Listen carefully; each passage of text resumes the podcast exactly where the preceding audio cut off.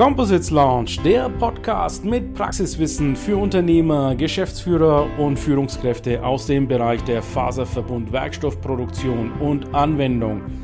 Wir präsentieren dir regelmäßig Innovationen und anwendungsspezifisches Know-how, das deine Leichtbau- und Festigkeitsanforderungen löst.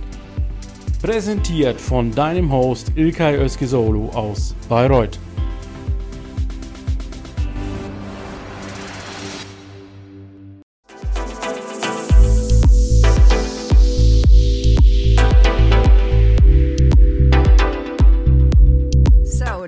Gentlemen, yes, we can get started. We can get started with the launch of the Alliance on Zero Emissions Aviation. And uh, we have a very special guest uh, that's joining us from Brussels. Uh, I hope we can actually see him right now, Thierry Breton, uh, and there he is. Uh, wonderful. Bonjour. Uh, it's wonderful that you're with us right now. And maybe, Mr. Breton, uh, you might want to know what's been happening the last couple of days here. Um, there's definitely a jump between two years ago and this year. It's definitely so that a lot of people that have been both up here on stage and also at the Berlin Aviation Summit are saying yes, the word sustainability and aviation can be mentioned in one sentence. The word greening of the industry is something that is no longer just a vision, but that there are a hell of a lot of people working towards that goal. And uh, the best thing about it is, and I think that is in line with exactly what you are going to share with us in a moment is the fact that in order to get to all these goals, in order to have Europe zero um, uh, carbon emissions in 2050, in order to have a zero emissions aviation, we need cooperation. And we've had here on the ILA stage a number of initiatives already, but yours, of course, is the best. So, Thierry Breton, please take it away. Thank you. So, uh, dear, um, dear uh, uh, Dr. Schöllhorn, uh, uh, dear uh, Guillaume, Guillaume Faury, extremely happy to be here with today. Uh, um, and if it's uh, my video. So thank you very much for giving me the opportunity to uh, to share with you my thoughts on uh, on, on, the future of, uh, of civilization. Of course, this sector, like many many others, has been uh, heavily impacted by the COVID shock, but uh, it is now confronted with, uh, of course, the, the fallout of which has been reactions against Ukraine. So uh, um, that's a fact. We all know that. But of course, we must uh, look ahead. And uh, um, ILA is the perfect place to do this. Um, um, so, um, gone are the days where the aviation sector ignore its responsibility for global warming. This girls, ILA bears witness to industry's ambitions to tackle the climate footprint uh, and uh, aviation. Just recall the commitment uh, taken as part of, of Destination 2050. For the first time, the sector presented a pathway for a carbon sector that combines new technologies, improved operations, uh, sustainable aviation fuel, and economic measures. And uh, um, uh, in the Toulouse Declaration, the full range of public and private stakeholders commit to the future sustainability and decarbonization of aviation. So we must, of course, encourage uh, aviation in this path, not uh, banish it, of course, uh, from our transport solution, needed to say.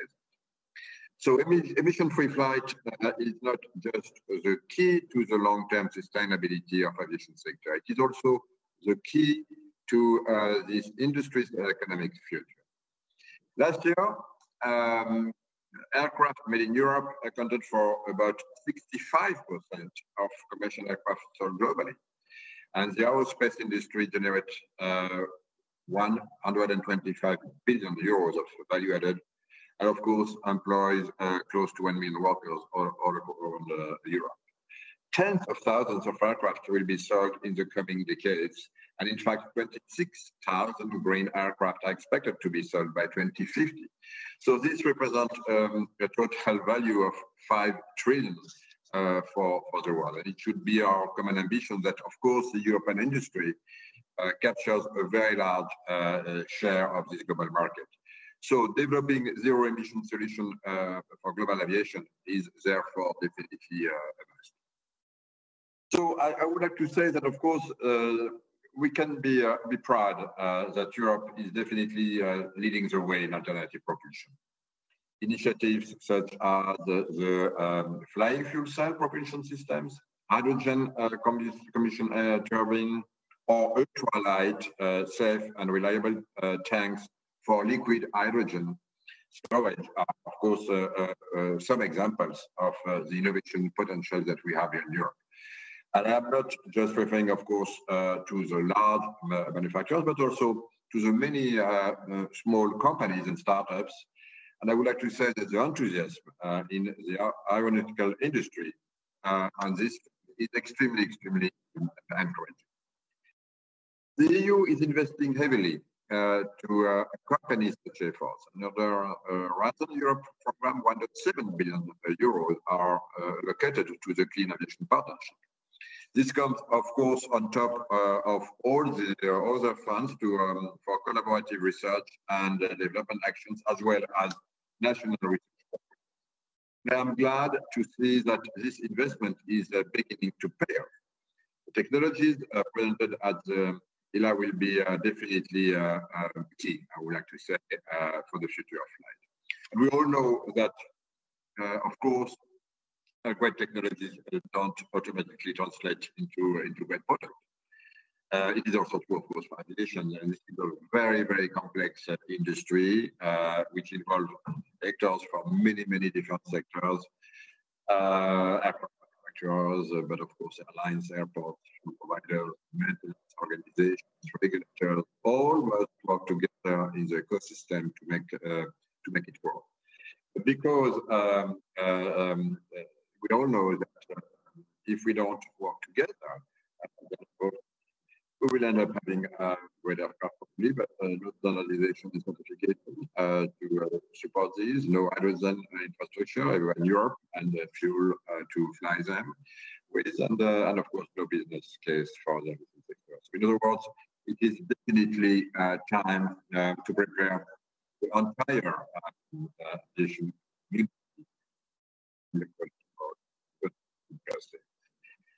how to overcome this challenge?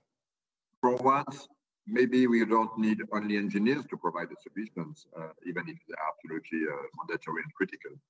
Uh, and, um, and, you do know, uh, of course, that I, I, um, I, have a special feeling for engineers.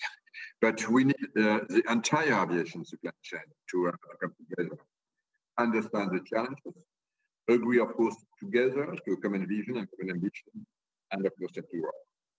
So, ladies and gentlemen, today I am glad to, um, to, to, launch uh, an open invitation to all of you, private and public actors, to join me in the Alliance uh, for Zero Emission Aviation.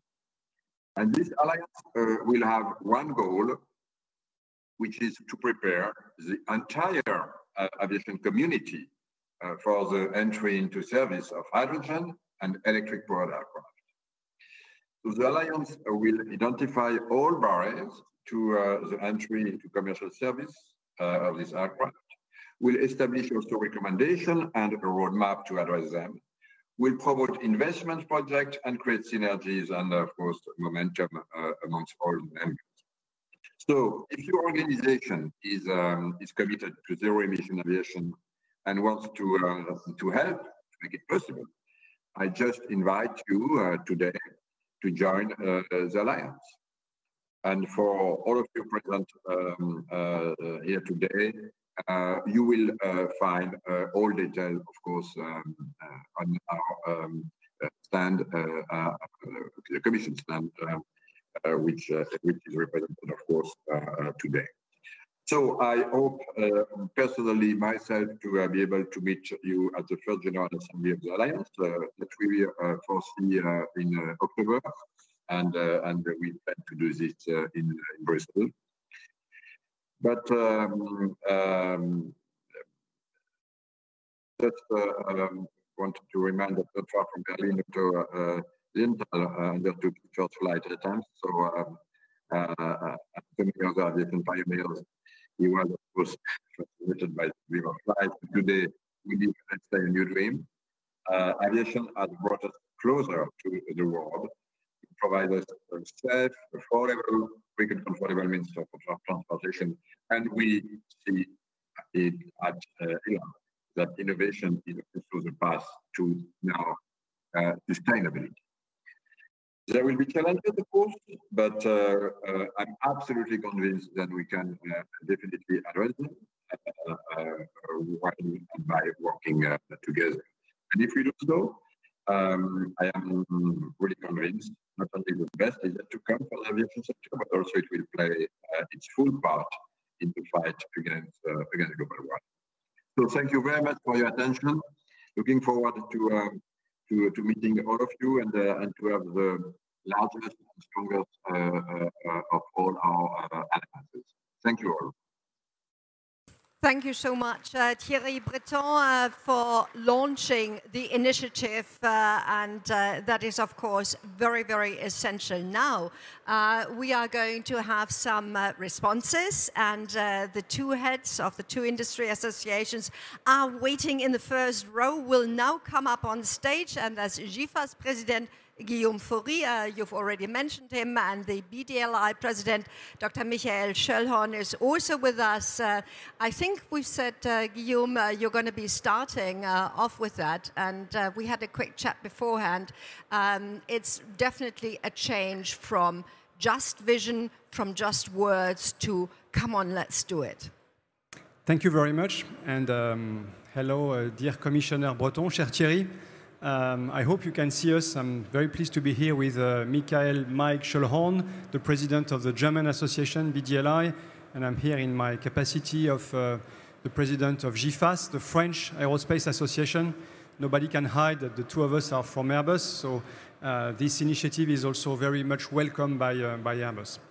Thank you um, for uh, bringing this um, alliance to life. That's extremely important for us. Uh, you said it rightly. Uh, we've gone from vision to action, um, and there's a lot to be done. At Airbus, in France, in Germany, uh, Mike will say a few words. We have clearly engaged into the transformation of our industry. We are absolutely convinced that aviation uh, brings huge prosperity and value to societies, uh, but that it needs to be decarbonized to be sustainable on the long term and to provide to the next generations the privilege we have to be able to fly the planet. Uh, thank you for having reminded some key figures of what aviation brings to society, the prosperity, the wealth that it creates for aviation, but for other sectors of the industry. At Airbus, and with the rest of the uh, industry, the, the, the, um, the, Toulouse Declaration, uh, we've clearly taken the goal to be carbon neutral by 2050 um, to be net zero by 2050. Uh, that's not something minor. That's not just doing more of the same or better of the same. That's a deep transformation. It's about the planes, the technologies. A lot of new technologies need to come together. Some that were already used in aviation, others that are coming from other sectors or brand new. We are developing those technologies at the moment. But it's also about the fuels, the sustainable aviation fuels. Uh, it's also about new fuels like hydrogen, and put it hydrogen on, on board of planes is something completely different. Uh, but as you suggested, uh, Thierry, um, we will need a lot of players to make this happen. It's not just about aviation coming together. Uh, when we're speaking about hydrogen, we need to engage and to work with the energy sector. We need to engage with airports, with airlines, with regulators in Europe, around the world. So it's a lot of people that have to come together to make this happen. I like to remind to people that to make it happen by 2050, we need to get the planes in service, the new planes, including the ones with hydrogen by 2035. We need to have new regulations for products, for systems, uh, for um, services, for logistics that are not existing today. And we need to create that ecosystem uh, that uh, manufactures, distributes, serves uh, new fuels on board planes which are not existing today. So um, there's a lot to be done, and an alliance is a fantastic way to remove barriers, to bring people together, to align, um, and um, GIFAS, the French Aerospace Association and players, are very much willing to engage, to contribute to the alliance, to have the alliance helping us remove the barriers. What do we miss, actually? We miss speed, because we don't have time. The global warming is happening. Uh, being um, net zero by 2050 means we have only 30 years to go from where we are today uh, to a decarbonized uh, aviation. It's a lot of technologies, a lot of changes, a lot of regulations, bringing those partners together. And an alliance is a way to put those players together, to accelerate, to focus, and have funding coming. So, Thierry, uh, we've been waiting for that day. Uh, thank you for the support of uh, Europe, for the support of the Commission, and for your own personal support. I know you've been pushing hard for this to happen. Uh, we are very thankful for this. We will, as I said, engage as an industry. We are really determined to make this happen. I was happy to hear your statement that we've gone from vision to action. Uh, we at Airbus took a new purpose, defined our purpose in 2019 to pioneer sustainable aerospace for a safe and united world. We're making it happen. Uh, we need to gather more players around us. Um, that's what the industry associations are doing. That's what we're doing in France. And I'm impatient to know what's happening in Germany. But so, Thierry, thank you for your time. Uh, we would have loved to have you here in Berlin. The atmosphere is very strong, is very warm. I think all the industry is so happy to come together again. That's also the beauty of flight, which is to bring people together. Electrons are nice. We were very happy to see you on a screen, to listen to you, but we would be very happy to be able to celebrate the launch of this uh, zero emission, the Net Zero Aviation Alliance with you physically. Mike, Mr. President, can I hand over to you? Thank you, well, Mr. if, President. If you, if you have a president like Ah, that, sorry, you don't need a moderator. but I mean, you know, we can co-moderate. That's a great idea. Uh, let's do that next time. Uh, Michael, uh, we've just heard the sense of urgency is there and it's already being acted upon. From the point of view, from the perspective of BDLI, uh, what's your take on what we've just heard from Thierry Breton? First of all, Commissioner, uh, thank you very much for your keynote and thank you very much for this initiative. I will speak more to that, what it means for the German aviation industry, for the European aviation industry. Thanks, Guillaume, for your response, for your taking us on, for your leadership in, in Airbus, because I think Airbus is an instrumental company, but we're here in a building, in a hall, in a hangar, with lots of companies, big and small. And what I can say and, and, and confess and, and state to you, Commissioner, is that the industry in Germany, the aviation industry, led by BDLI, is fully committed to what you also intend with that alliance. So we're very happy that we get the political backing and the support and the push of uh, the Commission for that. Um, there were very good examples that were displayed here and can still be looked at. The ILA goes until Sunday, so a lot of public will also see what's happening, how this is all thriving, how this is really creating energy in the industry that will drive us forward and that will be needed. Let me add one other thought while we talk about sustainability. What also was a big topic of this air show of the ILA was the topic of security. And those two topics are not opposites. Actually, they both belong together. One thing is the precondition for the other. There is no sustainability work without security. And sustainability obviously helps to avoid conflict, so it positively reinforces security. So these two things belong together. And I think that was one big motto of this ILA. And one small result, if you will, one small step, but I think a meaningful one, was that I um, started an initiative with the German air chief to decarbonize the A400M. So, not yet fully zero or net zero CO2, but a big step usage of sustainable aviation fuels on military aircraft as well, which I think is a, is a very good step in the right direction. Uh, that all summing up, I think it's been a wonderful air show so far. People are really and have been longing to come together And I think you can sense and feel the energy around the topics that you push as well, Commissioner. So thank you. And we'll turn back to the moderator, I guess. Well done and uh, well learned.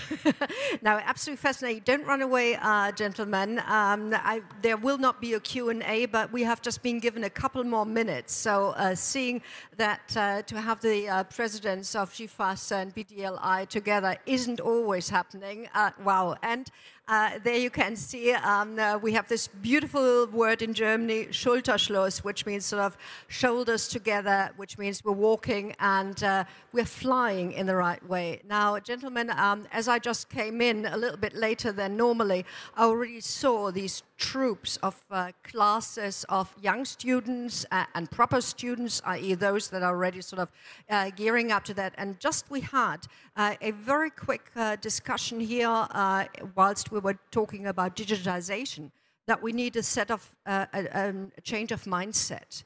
Um, what do you perceive in the area? What do you perceive both on the politician side?